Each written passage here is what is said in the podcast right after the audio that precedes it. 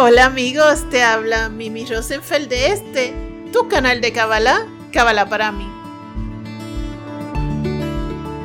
Hoy nuestro podcast nos lleva a las 38 bendiciones que emanan de la lectura de la Ketoret. Hola amigos y estudiantes de Kabbalah. Como sabes, al Creador se le conoce por varios nombres. Sin embargo, en la Torah y en la Kabbalah se habla de un nombre muy particular, ya que será por el que se le conocerá en la etapa mesiánica, o sea, en el tiempo de la redención. Y es que la Torah nos dice, y Dios será uno y su nombre será uno.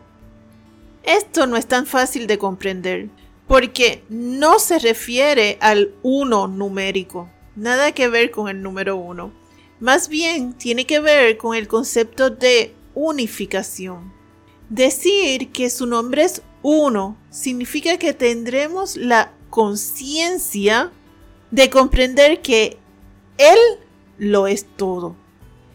Él lo es todo, Él es nuestro mundo y nuestro universo. Todo cada segundo de nuestra vida, cada cosa de nuestra vida, cada proyecto, cada amor, cada persona, cada animal, cada suceso, nuestro hogar, nuestros hijos, nuestros amigos y enemigos, todo lo que nos rodea, desde el aire que respiramos hasta la vida que hacemos. Todo es Él. No hay absolutamente nada fuera de Él. Yo te propongo que no esperes a la llegada de la redención para comenzar este cambio de conciencia. Empiézalo ahora, porque obviamente luego no habrá mérito en lograr esta nueva conciencia, ya que este sucederá para todos, será dado fácilmente. Y si te preguntas, ¿de qué me sirve esta nueva conciencia? Pues te digo que la apertura de tus ojos será tanta que no te lo creerás. Comenzarás a ver la vida de una forma muy diferente. Te amarás y comenzarás a amar a tu prójimo. ¿Por qué sucede así? Porque comienzas a amar a uno y uno nos contiene a todos. Y hoy hablaremos sobre una oración muy particular que se llama la Ketoret. Esta es una palabra hebrea que significa incienso y es que la misma describe cómo se elaboraba el incienso que se utilizaba en el templo del rey Salomón.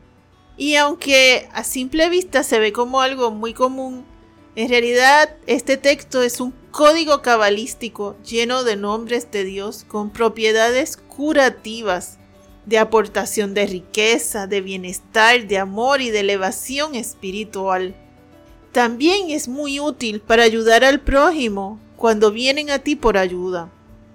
La lectura de la Ketoret se debe leer en pergamino. Para estos efectos la puedes encontrar en el libro La Kabbalah de la conexión con Dios del maestro Albert Goslam.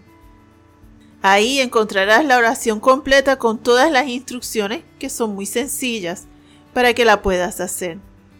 Y aquí te voy a enumerar las 38 bendiciones y cuando las escuches comprenderás que no estamos hablando de una oración común y corriente. Veamos. Primera bendición. Aniquila las fuerzas del mal. Segundo, asegura que encontrarás los medios de subsistencia. Número 3. Asegura que vivirás con holgura. Número 4. Podrás tener éxito en todas tus empresas. Número 5, te da felicidad. Número 6, te da salud. Número 7, te da éxito material y espiritual. Número 8, te da el mérito de aportar la salvación a todo tu pueblo. Número 9. Regocija el corazón del Creador. Número 10 tranquiliza la severidad cósmica. Número 11. Protege el mundo de calamidades naturales. Número 12. Es la ofrenda preferida del Creador. Número 13. La lectura de la Ketoret equivale a proceder a la combustión del incienso en el templo del rey Salomón. Número 14. Conlleva propiedades milagrosas. Secreto número 15. Los acusadores celestes se vuelven defensores. Número 16. El que la lee tiene parte en este mundo y en el venidero. 17 te protege de los castigos que se precipitan en este mundo. Bendición número 18. Te protege de la servidumbre impuesta por otras naciones. Bendición número 19. Te protege de los malos pensamientos. Número 20. Te protege de la muerte. 21. Pone la suerte de tu parte. Bendición número 22 purifica los cortos circuitos que nos alejan de Dios. Bendición número 23 es más grande que las oraciones. Bendición número 24 te protege contra las enfermedades. 25 te protege contra el exilio. Número 26 te protege de decretos duros contra tu familia. Número 27. Te protege de los fracasos. Número 28. Te provee buena suerte. Número 29. Hace que la rueda de la fortuna vuelva a girar en el buen sentido. Número 30. Hace que caigas en gracia a los ojos de todos.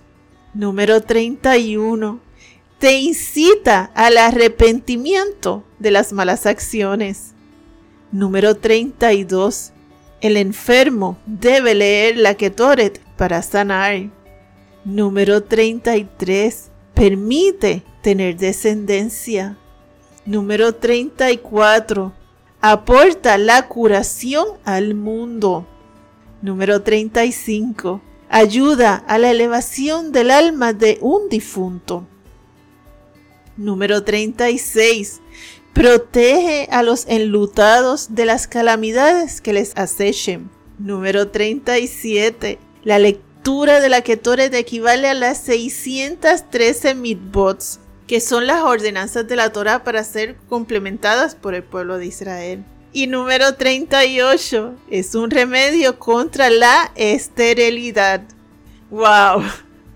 Ya estamos viendo que es una oración muy, muy poderosa. Pero debemos tener en cuenta que el mundo espiritual es una dimensión en donde el tiempo ni el espacio existe. Y esto es contrario a nuestro mundo donde buscamos respuestas y acciones de acuerdo a nuestro tiempo. Entonces, la pregunta sería, ¿cómo hacemos para que la ayuda llegue de inmediato? Pues te tengo que contestar que esto va a depender de nosotros mismos. Verás, número uno, depende de nuestra propia convicción. Tienes que creer al 100 en lo que estás haciendo. Si tienes dudas, entonces la ayuda no te llegará. Número 2. Depende de nuestra emoción. Debemos hacer la plegaria envolviendo nuestras emociones. Si la haces en piloto automático, entonces esa oración no sale de la puerta de tu casa. Y número tres, depende de nuestro mérito. Ocúpate de añadir bueno a tu vida. Da la caridad. Puede ser de dinero, talento, de tu tiempo. Solo de esas tres cosas podemos dar y compartir. Busca que tus acciones y palabras sean para unir y no para destruir. Estudia y ocúpate de hacer tu trabajo espiritual. La Ketoret es una herramienta de la Kabbalah muy poderosa y efectiva. No dejes de hacerla, bien sea para ti o hacerlo por otro que te ha pedido ayuda. Qué maravilloso es nuestro Creador, que se aseguró de dejarnos herramientas para lograr una vida mejor en este mundo. Utilízalas y enamórate de Dios, porque ¿A qué padre no le gusta sentir el amor de su hijo? La que torre era un incienso de aroma agradable. Entonces haz tu parte y dale placer al Creador que hizo y creó tu alma. A ti que me escuchas en nombre de Yudhebabhe, te bendigo para que adquieras confianza en tu Dios.